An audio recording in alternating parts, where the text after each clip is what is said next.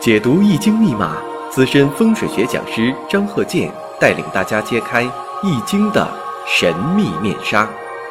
周易新天地，五行解奥秘。请听周易五行。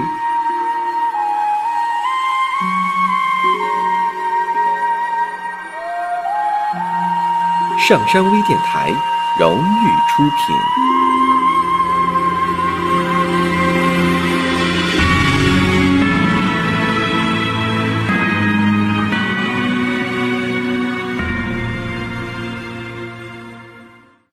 大家好，我是张鹤剑。周一五行继续开讲。下面呢，我们看这个例子啊：坤兆，甲申、丙子、辛酉、己亥。大运呢是乙亥、甲戌、癸酉、壬申、辛未。那么这个生日时辰的四柱啊，先看这个日子啊，这日干呢是辛金，就是他出生日啊是辛酉日，出生日是辛金。月干是丙火，月上是丙火，丙辛合水啊，丙辛相合，丙辛合水嘛。那么呢，它生在什么月啊？子月。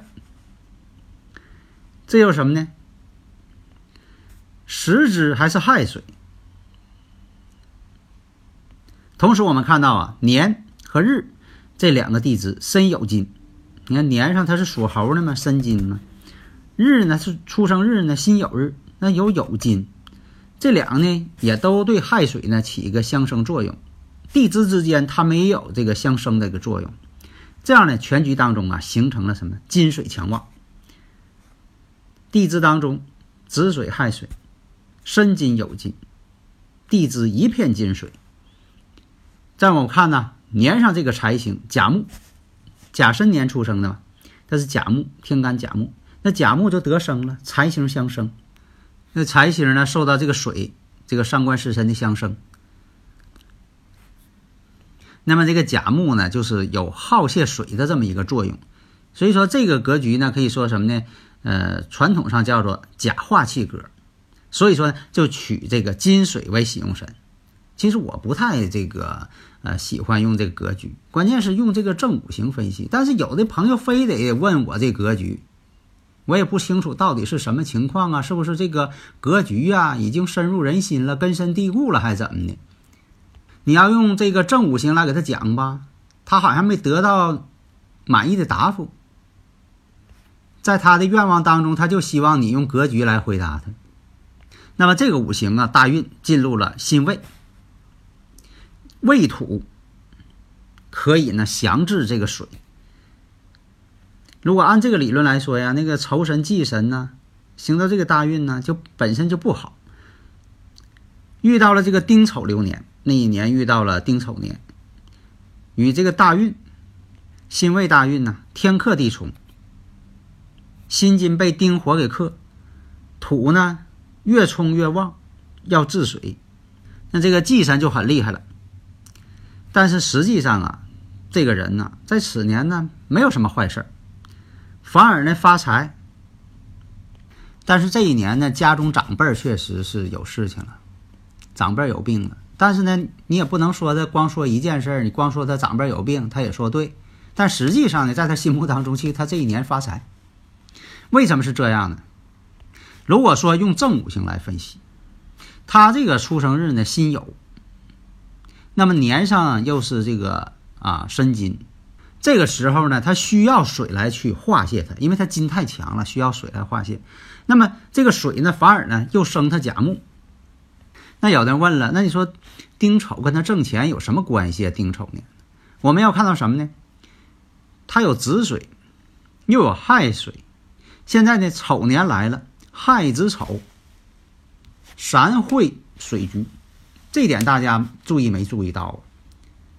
因为什么？他这就需要水，因为他的命相，这个丑土来了。其实本身呢，丑土呢是印星，给他通根了。丑土又生他，亥子丑呢，又合成水局了。这个时候水呢必然去生这个甲木财星。所以说，在流年不透财的情况下，出现这水局了，一样是发财。你看这个分析，你得能看透它。同时你也得断出来家中长辈重病。这两样事儿你必须得都都得断出来，你不能光说一样。当然，你光说一样说的也对，也不能说你错，但是断的不全面。有很多听众嘛说，这个听我这讲这个跟大运天克地冲，有的确实是验证了，也给我反馈了，确实那一年呢家里边长辈有问题了啊，呃身体不好了，确实这样。所以很多听友呢就是在这方面呢也学了不少知识，也受益了。啊，因为什么呢？你提前预测之后，就会对这个自己呀，或者是其他人呢多关心了。那不要说的，我验证对了，那以后再关心，是不是？哎，提前再关心，那这多好啊！防患于未然嘛。啊，如果大家有那个理论问题呢，可以加我微信幺三零幺九三七幺四三六啊。研究这个东西呢，就是说呢，为自己啊，能够还还有为家人、为他人。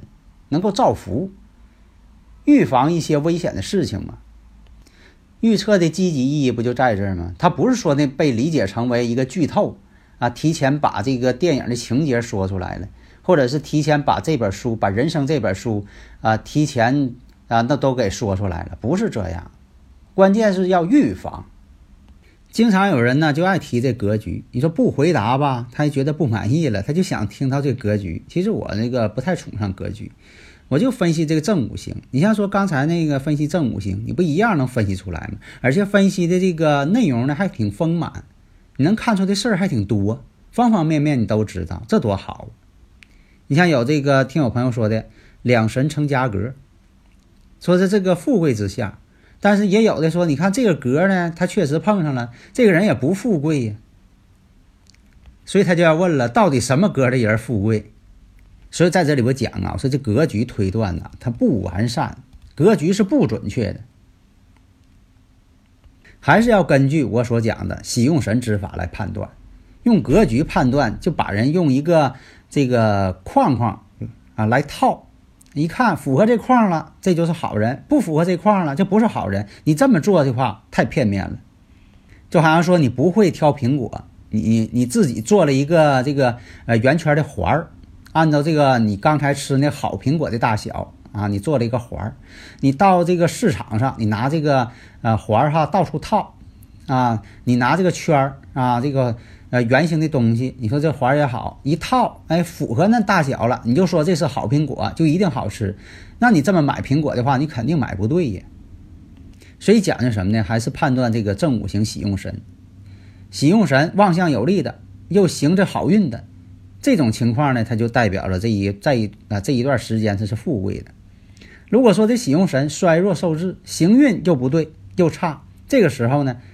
那他就不是富贵的，而且人的富贵，他还有阶段性的，山穷山富过到老。那么这个山穷山富，也就是说了，我们说这个运，十年一运，这运怎么样？十年一大运，十年一大运，十年一运。而且这里边的这个每一年，每一年啊，你碰到的每一年就叫流年。这个流年怎么样？嗯，下面呢？看看这个这位听友他提的问题，说的很多书上都讲啊，这个夏天火旺，取水调后为用神；冬天呢水旺，那么呢取这个火调后为用神。但是呢，他实际过程当中啊，因为他听我课了这么多年了，他实际过程当中啊给人测哈，按照这种进行调后取用神，结果呢算的还不对。那想知道这个调后用神怎么用才能正确呀？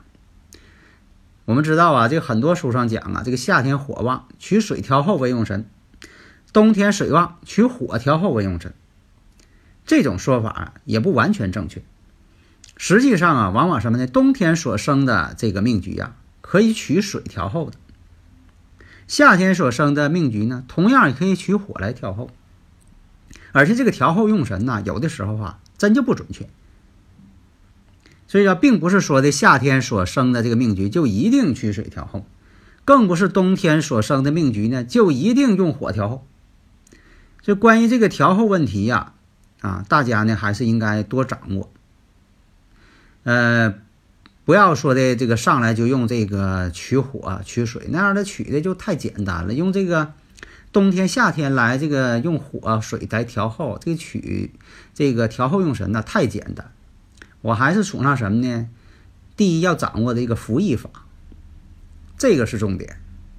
还有呢，这个经常有朋友问嘛，就是对这个重格怎么判断？啊，就生日时辰，你说它是重旺啊还是旺啊？像这个重旺这种五行，你要是说这走这个大运或者是流年越旺越好啊。你说现在我这个五行呢就是重旺土旺，大运也是土旺，今年呢还是戊戌年，土更旺，我到底好不好？我能不能挣着钱？事业上好不好？健康怎么样？那这一般来讲啊，这个重旺这个格局，行这个比劫印寿的时候是吉利，但以前我也讲了，我说这个有的时候吧是甲虫，它随着这个大运呢一一会儿重一会儿不重，而且要分析什么呢？这个生日时辰呢，啊命运哈有没有旺相的食神伤官？如果没有这个食神伤官，行这个比肩劫财。印寿的时候，那这个时候呢就是吉利的。如果有旺相的，你说这个我这个生日时辰当中有这个时辰伤官，以前我讲过啊，时辰伤官对你会怎么样？女命带伤官，克夫在家啊，经常讲这个事儿。但是呢，是不是都克夫在家不一定，具体问题具体分析。你别说的，那就你说的哈，这个哎，关键什么呢？看这个喜用。如果说呢，有这个旺相的时辰伤官，行到了这个比肩劫财运了，有的时候确实是不好。这个时候会什么呢？会这个印星啊，会克去这个食神伤官。比如说这人是食神伤官为喜用神，这印星一来了，克了这个食神伤官了，这食神伤官呢就受到这个克制了，那就有凶事了。你像有这个伤官见官为祸百端啊。第二呢，我们什么呢？必须要看准你这生日五行当中、生日时辰当中喜用神的干支，看这个大运呐，对这个喜用神呐，这个作用怎么样？比肩劫财印寿，虽然是说的是这个重旺的格，有这个比肩啊，有比肩劫财了是好运，但如果出现了刑冲克害、刑冲克合等等，比肩劫财这印寿就对命局这喜用神呐。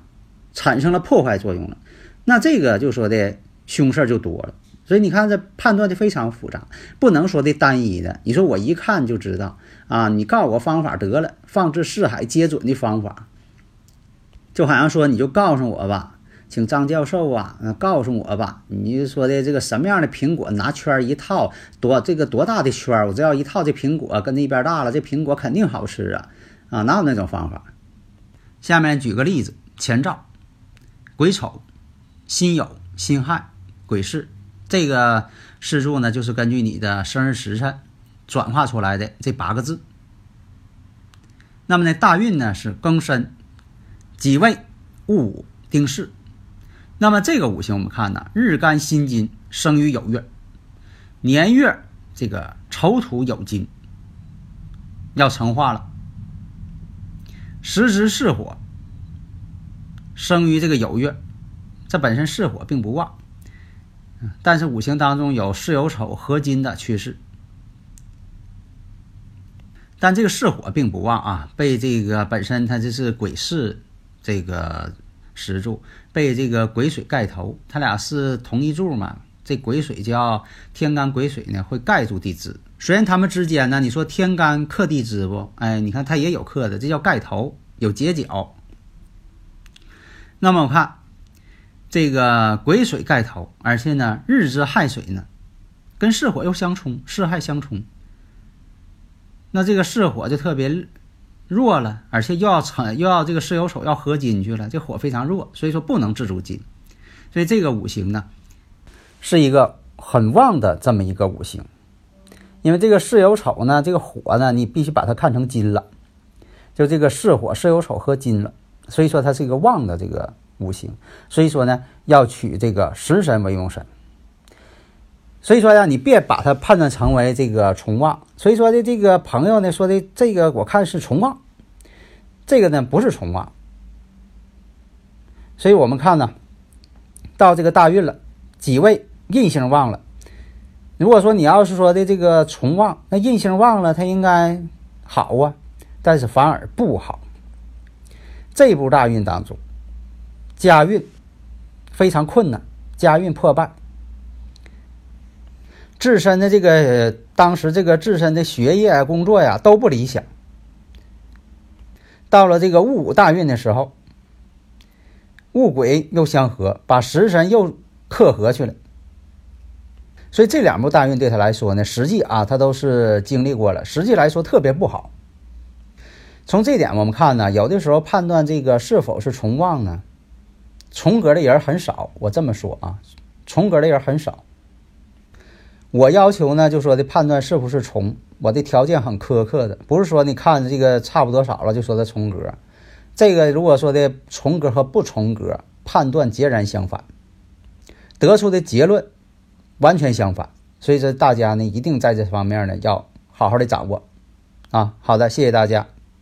登录微信搜索“上山之声”或 “SS Radio”，关注上山微电台，让我们一路同行。